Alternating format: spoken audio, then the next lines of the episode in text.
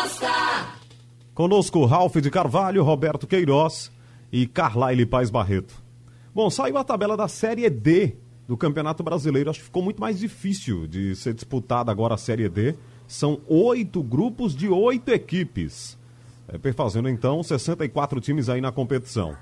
O time do Central está com o Jaciobá de Alagoas, o Itabaiana de Sergipe, o ABC de Natal, que já é uma grande camisa e sempre entra aí com um certo favoritismo, o Vitória da Conquista da Bahia, o Frei Paulistano de Sergipe, o Coruripe de Alagoas e o Potiguar de Mossoró, Rio Grande do Norte. Veja aqui o tamanho da dificuldade, né? Frei Paulistano, estava na Copa do Nordeste, é o campeão sergipano aí de 2019. Uh, são equipes aí que têm realmente é, tradição. ABC, o... se não tem tradição, mas tem bons resultados, né? Até para poderem estar aí na Série D do Campeonato Brasileiro. O time do Salgueiro e o time do Afogados estão juntos. Eles estão no mesmo grupo. E esse grupo vai ter o Salgueiro, o Afogados, o Guarani do Ceará, é, o Guarani de Sobral, né? O Atlético da Paraíba, esse Atlético é de Cajazeiras. O América de Natal, que é outro também time chega com um certo favoritismo, o comando é do Roberto Fernandes, o pernambucano Roberto Fernandes. O Globo, também do Rio Grande do Norte. O Campinense, com toda a sua história, representando a Paraíba e a cidade de Campina Grande. O Floresta, do Ceará, que tem o comando do Leston Júnior, foi técnico do Santa Cruz. Então, esses são os, os oito times desse grupo aqui: Salgueiro, Guarani, é, Afogados, Atlético, América, Globo, Campinense e Floresta. E repetindo, Central, Central, Jaciobá, Itabaiana, ABC, Vitória da Conquista, Frei Paulistano de Sergipe, Coruripe, Potiguar. Olha aí, Roberto Queiroz. Não vai ser nada Eita. fácil sair né, dessa Série D. A competição ficou muito mais difícil agora com oito grupos e oito equipes, Roberto. O Haroldo, e classificam quantos? Classificam quatro. De, eh, pra, Esse, pro, ah, classificam quatro. É, né? para o primeiro mata-mata passa quatro de, de cada grupo que tem oito. Isso. É, eu acho que com essa classificação de quatro, Central tem chance, né? Tem que arrumar um time, preparar agora para entrar fedendo a carbureto. Não, não, não tem molezinha, não. Olhe, melzinho na chupeta é muito difícil de encontrar hoje. Então é, é, enfrentar e acreditar que pode classificar entre os quatro. Se fosse classificar um ou dois, mas, é class, mas classificam quatro. Então o Central pode não ter aí o mesmo nível é, do ABC. O ABC tem mais potencial financeiro. Mas ele, pelo menos, está aí na, na, na, numa equivalência com os outros aí, eu acho. Eu entendo assim, viu, Certo. É, Ralf, haja dificuldade aí para sair da Série D, né? O, o Central, que teve chances de sair no ano passado, aí cai lá no mata-mata, construiu um resultado em Caruaru, no jogo da volta eh, na Bahia contra Jacuipense deu tudo errado, acabou tomando dois gols, foi desclassificado nos pênaltis. O Salgueiro foi para a Série D, o Salgueiro que ficou tanto tempo na Série C, chegou aí para a Série B, né? O Salgueiro agora foi lá para a quarta divisão, vai ter dificuldade para sair também. O Afogados para mim é uma novidade, né? Nesse, nessa chance de jogar um campeonato brasileiro, mas realmente os nossos times vão ter aí dificuldades, porque tem muita gente aqui com camisa, com história, como ABC, América. Não é fácil subir, não, né, Ralf? Não é fácil, Haroldo. Entre outras coisas, nós estamos fazendo um juízo, um julgamento pelos nomes dos clubes.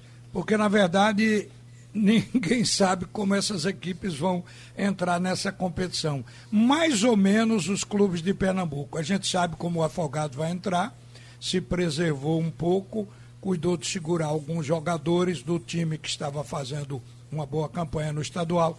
Agora você vê o clube que foi campeão em Sergipe, o Frei Paulistano. Mas veja quais foram os resultados do Frei Paulistano na Copa do Nordeste. Acabou, inclusive, não participando desta última rodada porque não tem objetivo.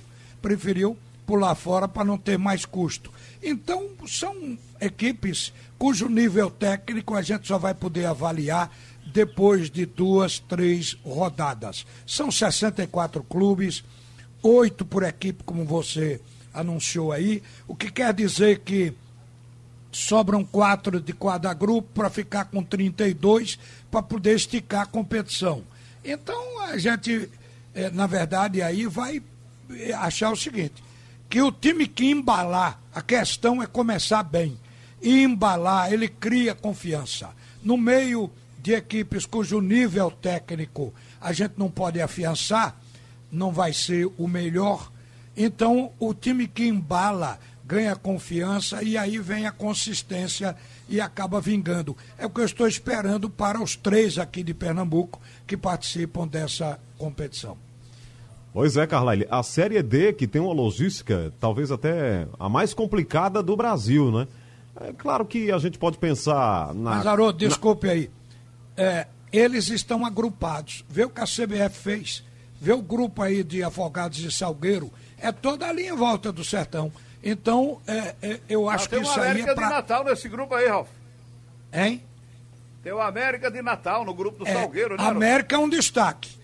Agora mesmo, o América investiu, veio aqui para Pernambuco, ficou aí no centro de treinamento do Retro, mas eu acho que mais em função de uma partida que tem pela Copa do Brasil, valendo 2 milhões. Então o Roberto Fernando trouxe o time para se preparar. Então pode ser um destaque, mas, repito, pelo nome, pela camisa, pela tradição.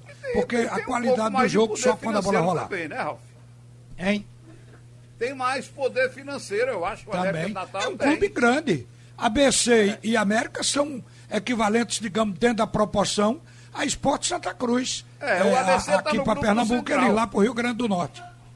O ABC está no grupo do Central. Eu vou lhe dizer, como torcedor centralino, eu só respeito o ABC. Pois é, Carlyle, a logística da Série D talvez seja a mais complicada do Brasil, né? Claro que a Copa do Brasil é, é, é difícil também, porque você tem essas, essa, esses translados aí, esses voos que vão cortando o país inteiro, mas o problema aqui é que são equipes realmente é, que estão distantes. Em princípio, né? Claro que Ralf destacou aqui o Salgueiro e o Afogados, estão juntinhos ali no sertão pernambucano, mas o grupo tem oito. Por exemplo, o Central, a viagem de Caruaru para Frei Paulo, no interior de Sergipe não sei se eles vão jogar lá em Frei Paulo ou em Aracaju. Assim mesmo é longe. O Salgueiro, por exemplo, é, ir para Natal para enfrentar o, o, o, Globo ou o América. É uma logística complicada, mas essa é a é, Série D. Não é beleza né? não, pro, pro, pro, pro, Salgueiro, viu? É verdade. Pega dois de Natal. É, é um desafio a Série D, né, Carlyle? Boa tarde. Pois é, Haroldo. Boa tarde a você, Roberto, Ralf, boa tarde a todos. Quando você começou a puxar o assunto Série D, eu já pensei logo na questão da logística. Não deu aqui tempo ainda para fazer cálculo, mas vendo rapidamente a tabela, você pode colocar em média mais de seis horas de viagem de ônibus para cada partida. Porque se o Salgueiro tem um afogado pertinho, ele tem que ir para a regi região metropolitana de Fortaleza, pelo menos duas vezes. Tem que ir para. É o Floresta, né? para Natal é, o Ceará para Aracaju ou para depois de Aracaju. Então, se você colocar uma média aí, são seis horas. Eu estava vendo, não vai ter voo, não. É rasteiro mesmo, transporte rodoviário. E quem viaja, avião, quem tem né? viajado aí ultimamente, está é, tá comprovando que as estradas nunca foram das melhor, da melhor qualidade. E agora está pior ainda. Então, é buraco, é jogo em cima de jogo. É uma logística de que o time, o clube que tiver um pouco mais de estrutura, tiver um pouco mais equilibrado, ele minimiza essa, esse problema. E a gente está vendo que dificilmente um clube vai estar tá equilibrado, mesmo o clube de porte do América, do ABC, porque nesse momento de pandemia, antes disso, já estavam todos com dificuldades financeiras. Agora, depois de três, quatro meses, sem renda, sem patrocinadores, sem ajuda uh, to, sem ajuda total dos sócios, dos torcedores, é muito mais difícil. Pois é, o Roberto falou aí sobre 700 quilômetros ser aéreo, né, o deslocamento. Mas e Coruripe? Não tem é, aeroporto, né? Não mas tem... tem Maceió. É, a não ser que vá até Maceió, mas de Maceió para lá ainda é um pedacinho, hein? Tem, é, tem que ver a distância de, de Salgueiro para Natal, de Salgueiro para Maceió, de Salgueiro para Fortaleza, né? Salgueiro para Fortaleza dá para ir por dentro, Roberto. Era assim, é, eu não sal... sei se continua é. sendo assim.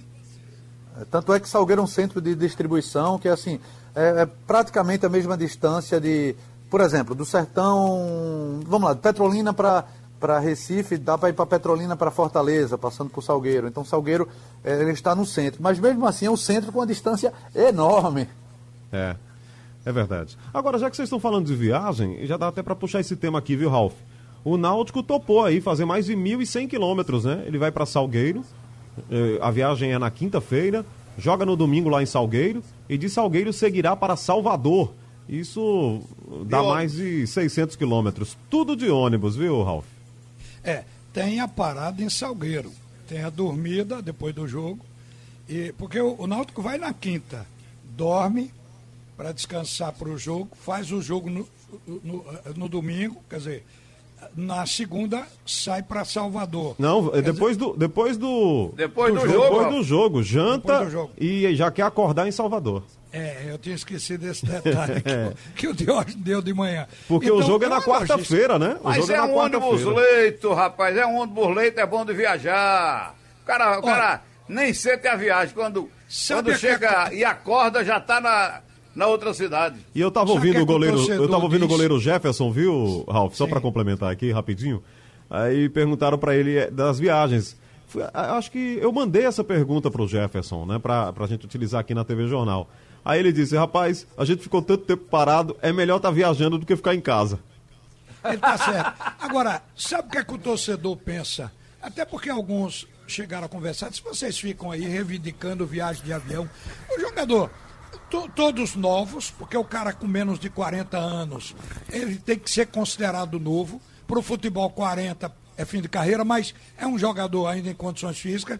Então vocês ficam pensando o quê? O, o cara com 25 anos, vamos botar uma idade média, 25, 26 anos, viajar de ônibus, mesmo que sejam 6, 7 horas, não dá para entrevar não, porque eles são preparados fisicamente, só fazem isso, correr, preparar as pernas. Então, a gente tem que minimizar. Anda de ônibus, mas tem preparo físico para fazer isso sem se queixar.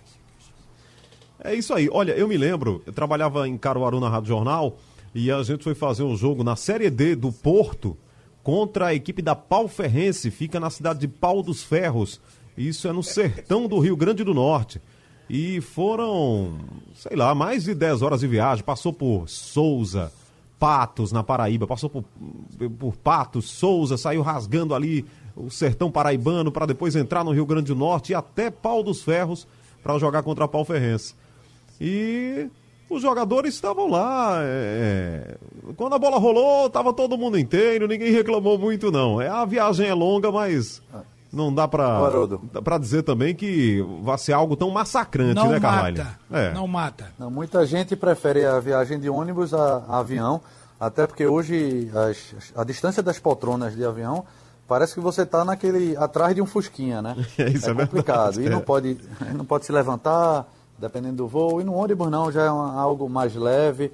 E ônibus leito, como o Roberto bem falou, é mais confortável. Mas o Náutico e também o Esporte Santa Cruz tem que ter muita atenção nesse, nessa recuperação após, após a estreia ou a reestreia nessa retomada do futebol. Por quê? É, quando você está muito tempo parado, você até joga, você até se doa um pouquinho mais, é, vai cansar, evidentemente, mas a recuperação, o pós-jogo, você vai sentir. E o segundo jogo tende a ser mais complicado do que o primeiro. Então, como o primeiro jogo vai ser decisão, por exemplo, o Esporte Santa se enfrentam no clássico. Náutico vai até Salgueiro para um jogo também decisivo. E três dias depois, os três têm jogos decisivos também na Copa do Nordeste. Então, é possível que eles cheguem um pouco mais e sintam esse cansaço na quarta-feira no Nordestão. Por isso que é importante essa recuperação. Agora, tem outra linha de pensamento é, dizendo que é melhor você ter estreado um pouquinho antes, já ter ganho um pouco mais de ritmo para jogar no Nordestão. Enquanto, por exemplo, Bahia, Confiança e River não vão ter jogado, é, a, estreia deles vão ser justamente contra os pernambucanos. Então tem essa linha. O ideal é o que os cearenses estão fazendo. Ceará e Fortaleza já jogaram agora na, no domingo e na segunda. Tem um clássico amanhã. Depois tem outro jogo, que é a semifinal já da, do Campeonato Cearense no final de semana. E vão chegar na Copa do Nordeste já com três partidas, ou seja, já com um pouco mais de ritmo. É, por falar Você em... falou aí, Carlyle, na, na viagem que parece um Fusquinha lá no avião. Eu me lembrei, eu vou contar aqui, é rapidinho, não é muito demorado não. Eu me lembrei uma viagem, eu estava na Rádio Olinda, 1976, por aí. O Náutico fez um amistoso em Petrolina. E nós fomos no Fusquinha da rádio, que tinha o nome de Azulzinho, era um carro de reportagem da rádio. Então fomos cinco, cinco pessoas no Fusquinha. Eu ainda lembro das pessoas que viajaram. Eu, comentarista era José Santana, o repórter era Vitório Mazili, o operador de som era Miguel Spinelli e o motorista que contou piada daqui até lá e de lá até aqui, Amaro de Castro. Passamos a viagem inteira rindo das piadas contadas pelo motorista Amaro de Castro. Rapaz, olha, foi uma viagem de 10 horas de ida, de 10 horas de volta. E no outro dia a gente estava na rádio trabalhando. Eu tinha 26 anos. Então, meu amigo, não, não, não dá pra ficar ninguém aleijado, não, viu? E no outro é muito leito, mimimi. Então, Tem é muito mimimi. Veja, tava na rádio sentado, também. né? Não tava correndo. Tem muito mimimi com o jogador. Eu tava lembrando aqui, Gerson Canhotinha de Ouro. Botafogo jogava em São Paulo e todo mundo ia de avião na ponte aérea, ele ia de carro, porque ele temia avião. Como o Dominguinho também. Dominguinho, para fazer um show aqui em Pernambuco, ele morava o sanfoneiro, né? é o sanfoneiro. Ele vinha de carro. Uma vez ele precisou gravar um comercial aqui, a gente fez contato com ele por telefone. Será que dá para você estar tá aqui amanhã? Pensando que ele vinha de avião. Ele disse: Não, só no fim de semana eu vou de carro. Ele tinha um carrão, diesel, para colocar na estrada. Então, Ô, Ralf, quem tem medo de avião não sente, quem... não sente dificuldade na distância. Por causa da pandemia aí, quem fez uma viagem também longa dessa aí foi o o técnico do Cruzeiro, né? O Enderson Moreira.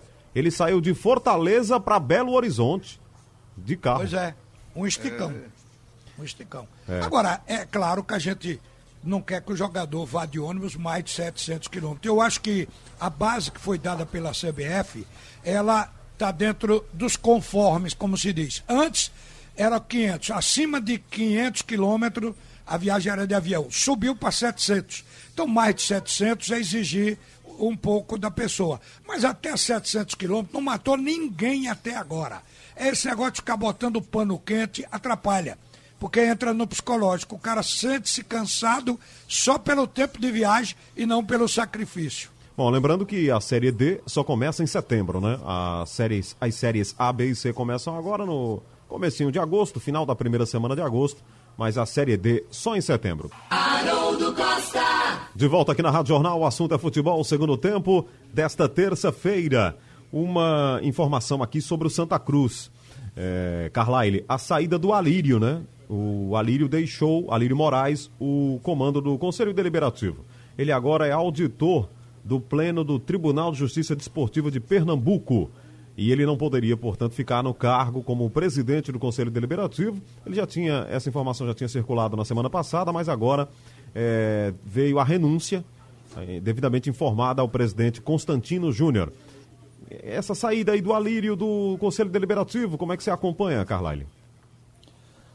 Pois é, Haroldo, tem a ver com esse movimento é, de mudança do estatuto. Né? A Lírio, junto com o executivo, eles conseguiram protelar e tem um movimento forte aí para tentar mudar esse estatuto do Santa Cruz. É, o Náutico já mudou, o esporte está mudando. E, e, a curiosidade, Haroldo, o esporte está mudando agora através do seu conselho, sem o menor ruído, aprovando, item, itens é, a cada semana, enquanto o Santa Cruz sequer tinha disponibilizado a lista de sócios, né?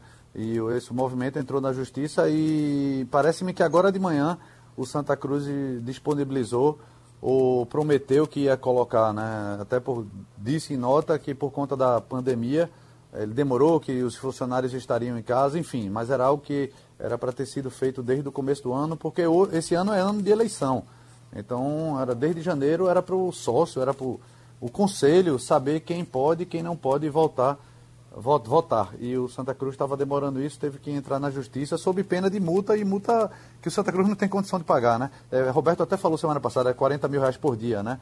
Por então dia. tem isso também nos bastidores da saída de Alírio, vai agora para o TJD. Acho até que, que era outra discussão, a questão da composição do, dos tribunais, né?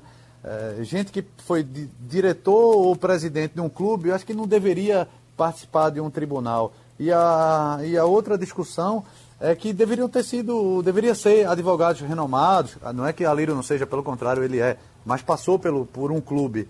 E o que a gente vê são filhos de desembargadores, de juízes, que usam os tribunais em todas as federações, incluindo no STJD, é, lá no Rio de Janeiro, para poder dar cancha a advogados recém-formados. O próprio STJD agora vai ser presidido por filho de um presidente do STJ. Então, é algo que a gente cobra tanta profissionalização no futebol, acho que os tribunais deveriam eh, dar esse exemplo também. É, esse é um bom tema, viu, Ralf? Porque eu me lembro que no STF, o ministro Luiz Fux, ele se declarou suspeito lá naquela votação do esporte do título de 87, aquela tentativa do Flamengo, ele se retirou da votação por ter aí alguma ligação com o clube de regatas do Flamengo, o filho dele, então ele não participou. Mas aqui você tem realmente, por exemplo, o Alírio, né, agora na, na composição do TJD, que foi presidente do Santa Cruz Futebol Clube, executivo, deliberativo. O Berilo Júnior, do Náutico, também está lá. Né, faz parte. Aí tem ainda. Não pode ser diferente por enquanto, Haroldo. É, tem o Carlos Gil Rodrigues, Clécia Carlos Soares, Fábio Rodrigo de Paiva Henriques, José Henrique Vanderlei Filho, Renato Rissato Veloso, Roberto de Acioli Roma e Ulisses de Brito Cavalcante Neto formam a composição do Tribunal de Justiça de Pernambuco. Ralph. Eu vou fazer uma comparação com o cronista esportivo. É a questão do tribunal. Porque o tribunal é para quem gosta de futebol, assim como quem narra, quem comenta, quem é repórter, gosta de futebol. E lá na infância torceu por um clube. Quando ele se profissionaliza, que chega no microfone do rádio, ele se policia e mata a figura de torcedor que tem dentro dele. E vai ser um cronista com análise independente, falando mal ou bem de todos os clubes, não particulariza o clube dele, nem defende, ou o clube que ele torceu. A mesma coisa é um juiz de um tribunal. Eu acho o seguinte: se ele não gostasse de futebol, ele nem ia para lá julgar futebol. Então é muito difícil você encontrar alguém que não tenha um clube. É, tá certo que exerceu cargos, mas a gente tem que confiar na imparcialidade dos homens nessa hora. Que se julgue, é, pode ser o clube que ele torce, que ele tem amor, mas julgue pela lei, julgue pela legislação esportiva, pela súmula é, quando ele for jogar um, um, uma expulsão, um, uma ação do jogador relatada pelo juiz. Eu não vejo saída, porque se você diz assim, não vamos botar um ex-presidente de clube, mas bota um torcedor.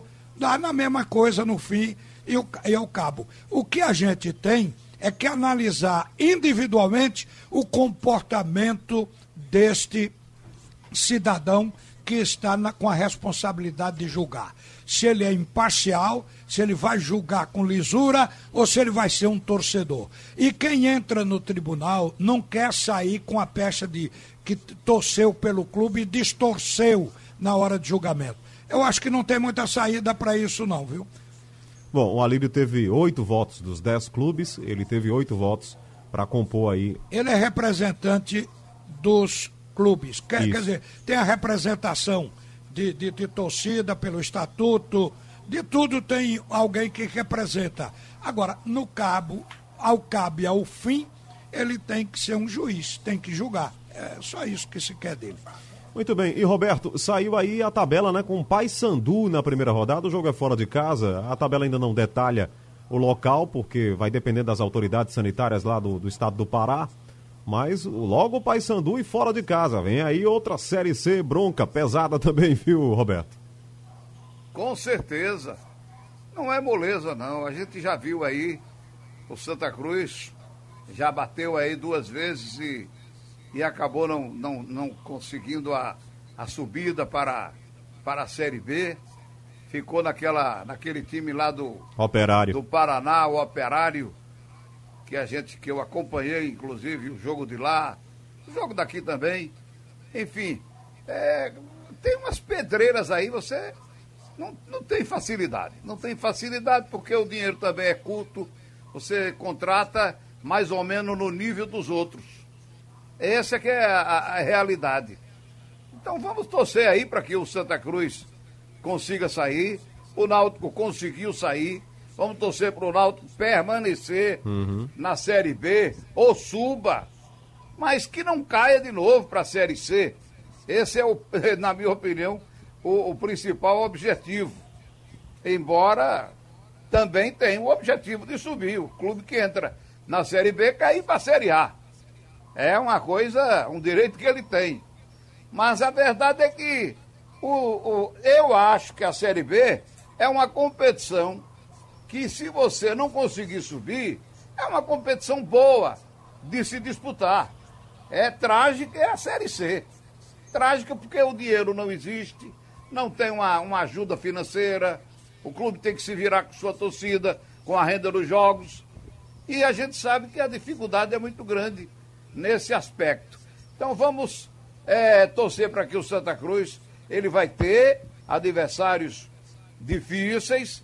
O Paysandu é um adversário difícil. É verdade. Acho que o Remo também. Enfim, tem alguns adversários dificílimos aí para o Santa Cruz ultrapassar, hein? É verdade. Ô, ô Carline, ainda sobre o Santa Cruz, essa parceria com o Atlético Paranaense é uma coisa muito boa sob o ponto de vista financeiro, né? Aí vem os jogadores, o Atlético vai continuar pagando os salários. Aí alguém pode dizer lá na frente, e pode até ser a sua análise, Carlyle. É, o jogador vai, vai para vitrine, vai ser negociado, Santa Cruz vai ganhar o que com isso? Mas, para quem não tem dinheiro, receber jogadores da base do Atlético Paranaense, que hoje é a melhor base, uma das melhores do Brasil, e eu recentemente, inclusive, assisti uma palestra de um dos diretores do Atlético Paranaense, no evento que aconteceu aqui no ano passado, né, do, do futebol nordestino, e ele realmente deu um- uma aula né, nessa coisa de preparação de atletas, eles têm lá o CT é, realmente funcionando a todo vapor. Aliás, o Atlético Paranaense tem um projeto de ser campeão do mundo. A gente pode até rir, né? Achar que nunca vai ser. Mas tem um projeto. Então eles seguem lá O fielmente. esporte já fez essa parceria com o Atlético do Paraná, É. Haroldo.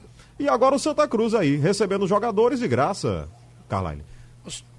Po- Pois é, quando não tem dinheiro para investir, eh, você tem que ficar à disposição de clubes que querem emprestar, né? É, claro que pode aparecer uma joia, como o São Paulo, por exemplo, fez isso com o próprio Santa Cruz, né? Você lembra daquele expressinho que disputava até Comebol, a, a, a prévia da Sul-Americana, e o São Paulo mandou para o Santa Cruz Jamele, Guilherme, jogadores que ajudaram muito e depois estouraram aí no cenário nacional. Porque o São Paulo sabia que o time dele estava tava pronto, mas esses jogadores ele tinha que dar rodagem.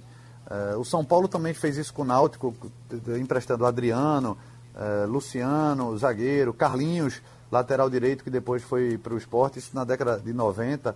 Com o esporte, o próprio Roberto agora lembrou, só que quando o Atlético Paranaense emprestou para o esporte, não eram jogadores da base, né? Eram jogadores já com certa rodagem. E teve até um exagero que emprestou seis ou sete. Entre eles Jadilson, Wellington, meio-campista, Durval, que depois ficou, eh, Rodriguinho, volante, eh, ou seja, um- um- vários jogadores que ajudaram muito naquela campanha do esporte em 2006, quando o esporte subiu para a Série A. Quando você. É aquela história do cavalo dado, né? Quando você pega esse empréstimo, você não vai cobrar, não. Eu quero um cara um pouco mais rodado. Não, são dois jogadores da base. O time do Santa Cruz é um time bem rodado, é um time maduro e estava precisando sim de jogadores mais novos. Eh, por exemplo, na zaga ele tem William Alves e Dani Moraes, tem um meio de campo com Bileu, Paulinho, Didira, Pipico lá na frente, ou seja, muita gente com mais de 30 anos de idade. Então está precisando sim.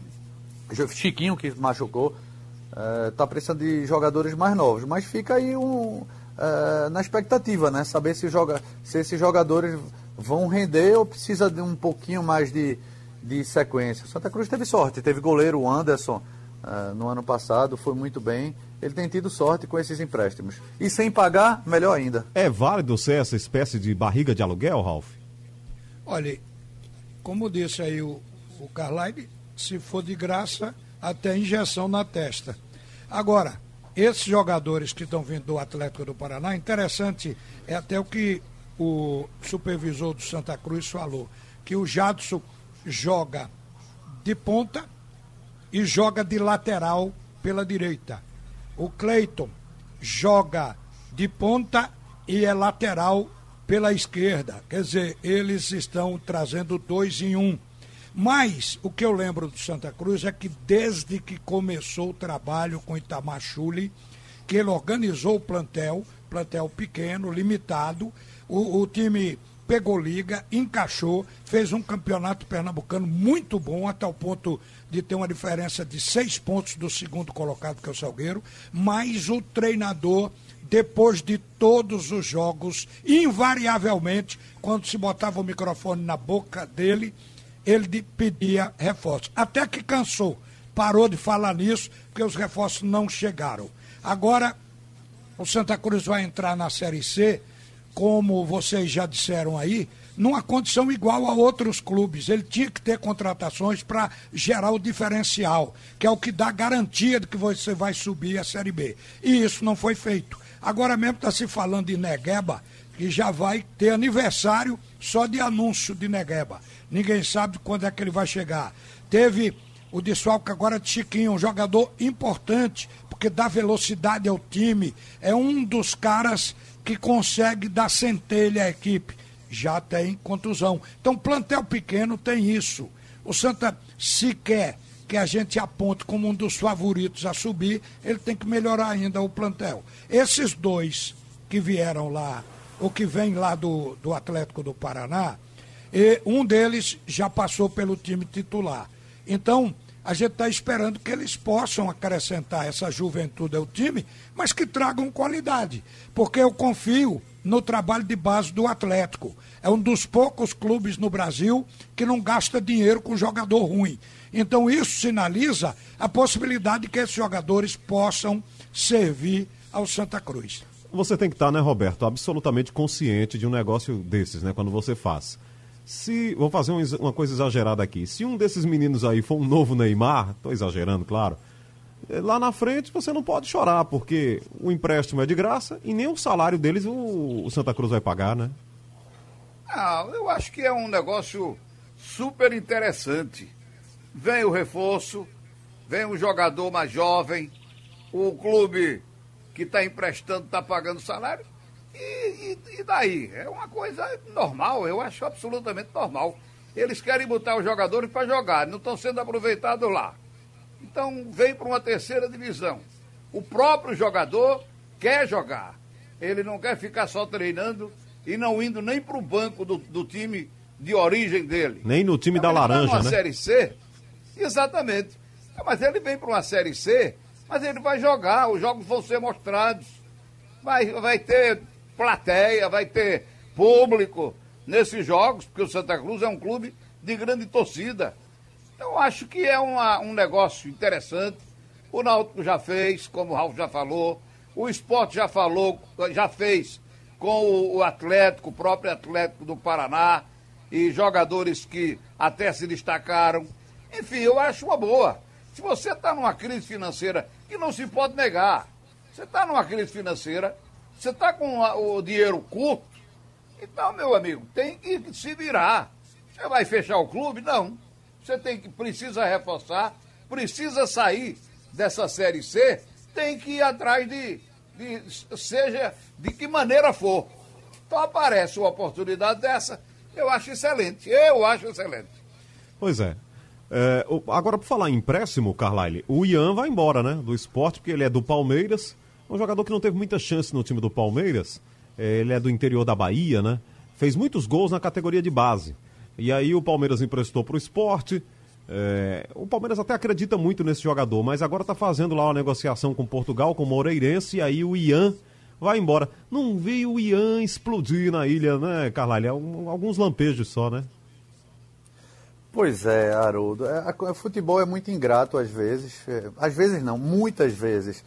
Porque tem jogador que estoura com 18 anos, você já sabe, oh, isso aqui é uma joia, vamos tomar conta dele e vamos dar sequência.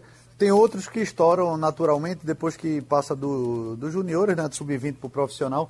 E tem outros que demoram um pouco mais. Quantos atletas não foram dispensados dos seus clubes, mesmo tendo passado o infantil, juvenil, juniores, e depois ele aparece lá na frente? Uh, e vários, e aqui temos vários exemplos. Uh, Ian é um jogador que era joia do, do Palmeiras, canhotinho, rápido, muito habilidoso, mas tem aquele jogador que é habilidoso, tipo característica de futsal, mas quando pega um time profissional, ele ainda precisa de uma certa rodagem.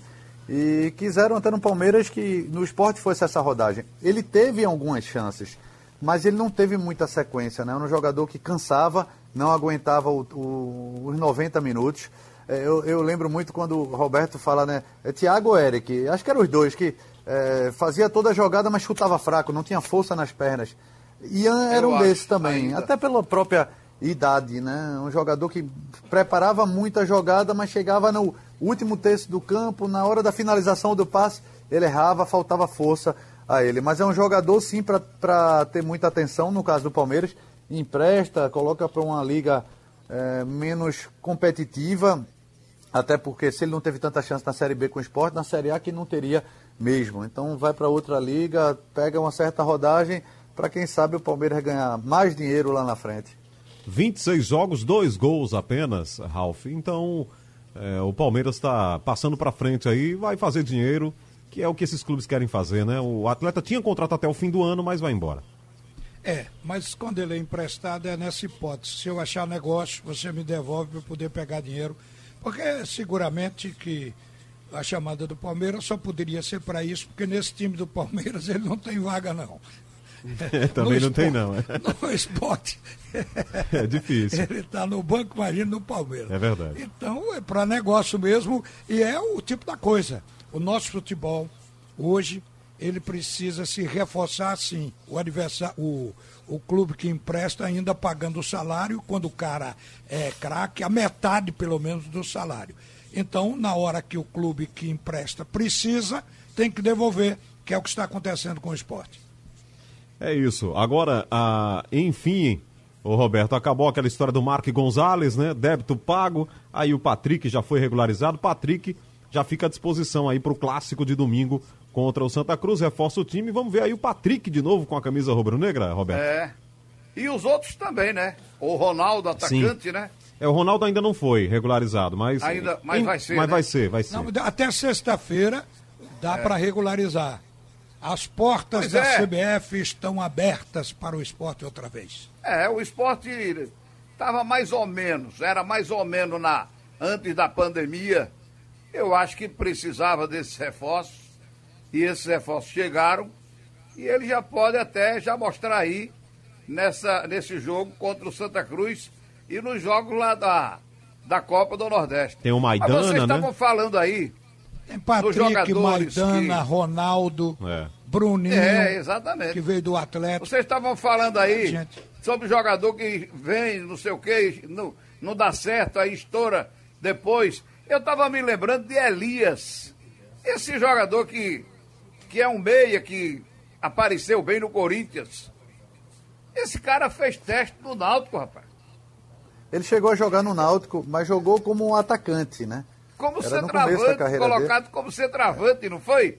É, foi. Depois pois ele é. foi recuando, recuando e, e virou volante, um grande volante. Chegou, acho que chegou à seleção brasileira, né? Pois é, rapaz. Então veja como, como são as coisas no futebol, né? É, isso acontece, acontece muito, isso. né? É. Não é. tem um. Não tem uma coisa padrão, né? Ah, não, esse jogador aqui você fica porque vai dar certo. De repente o cara não deu certo, aí é, cinco meses depois, seis meses, está lá fazendo gols contra a camisa. É, rapaz, olha. É, como é que chama? Rivelino fez teste no Palmeiras e foi dispensado no primeiro teste. Aí foi pro Corinthians e explodiu no, no time do Corinthians. Eu fiz é um verdade, teste para plantão esportivo também. na Rádio Liberdade de Caruaru, logo na inauguração. Eu tinha 16 anos, 15 anos de idade, ó. Não passei do teste. Aí fui para a Rádio Cultura e me aproveitaram lá. Tá o vendo? importante, Perderam o garganta de o ouro. importante é não Tá desistir, vendo você? né? É, tem uma história o, clássica. Cafu, Essa questão o Cafu tem uma história dessa, né? O Cafu também, né? Foi várias vezes Cafu. aí. né? Mas tá, o Hernandes, futebol tá cheio. seleção Aquela história de que, de que Pelé foi oferecido ao esporte e foi rejeitado. Outro dia eu li a, rea- a real história desse caso de Pelé. Agora, olhe, a respeito do esporte, tem Sim, dois mas foi ou não jogadores. Hein?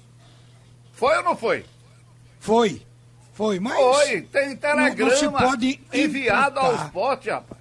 O que eu quero dizer é que não pode se imputar a responsabilidade a ninguém do esporte da época, porque nem o Santos sabia que tinha o Pelé que é hoje na mão. Pelé tinha Nem o Santos 16 sabia. anos, ó.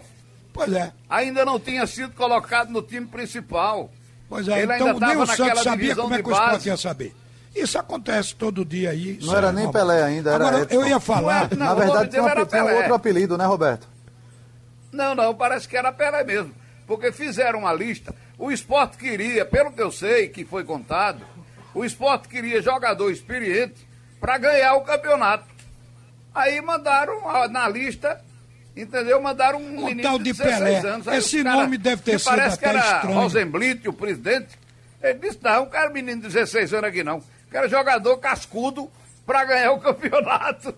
Ah, então ele agiu com a consciência tranquila, Corretamente, né? né? É, eu quero há- jogadores não mais houve. experientes. é. Não houve ali, não pode imputar responsabilidade. Agora, olha aqui uma coisa que eu queria chamar a atenção. Deste time de base que o esporte promoveu alguns jogadores, dois sobraram, ou seja, ficaram, não é sobraram, ficaram. Os outros foram colocados para negócio já, foram emprestados, negociados, etc. E entre eles, o Luciano Juba. O Luciano Juba começou no time titular com o técnico Guto Ferreira, é, inibido, mas nas últimas duas partidas ele jogou como jogador experiente, como jogador veterano. E ele é novinho. Por quê? Já começou a se desinibir. Então, um jogador que eu acho que dessa safra vai vingar é o substituto direto de Sander no esporte. E tem o Alê, o Alex, que é chamado de Alê Santos, né? Eu tenho impressão que se o Daniel Paulista der chance a esses jogadores, eles vão vingar para queimar a língua de muita gente, porque, inclusive a minha, porque essa base do esporte tem revelado muito pouco, muito pouco mesmo. Está na hora de revelar alguém. E esses dois jogadores têm qualidade. Eu acho que o Daniel vai enxergar isso para dar chance para eles.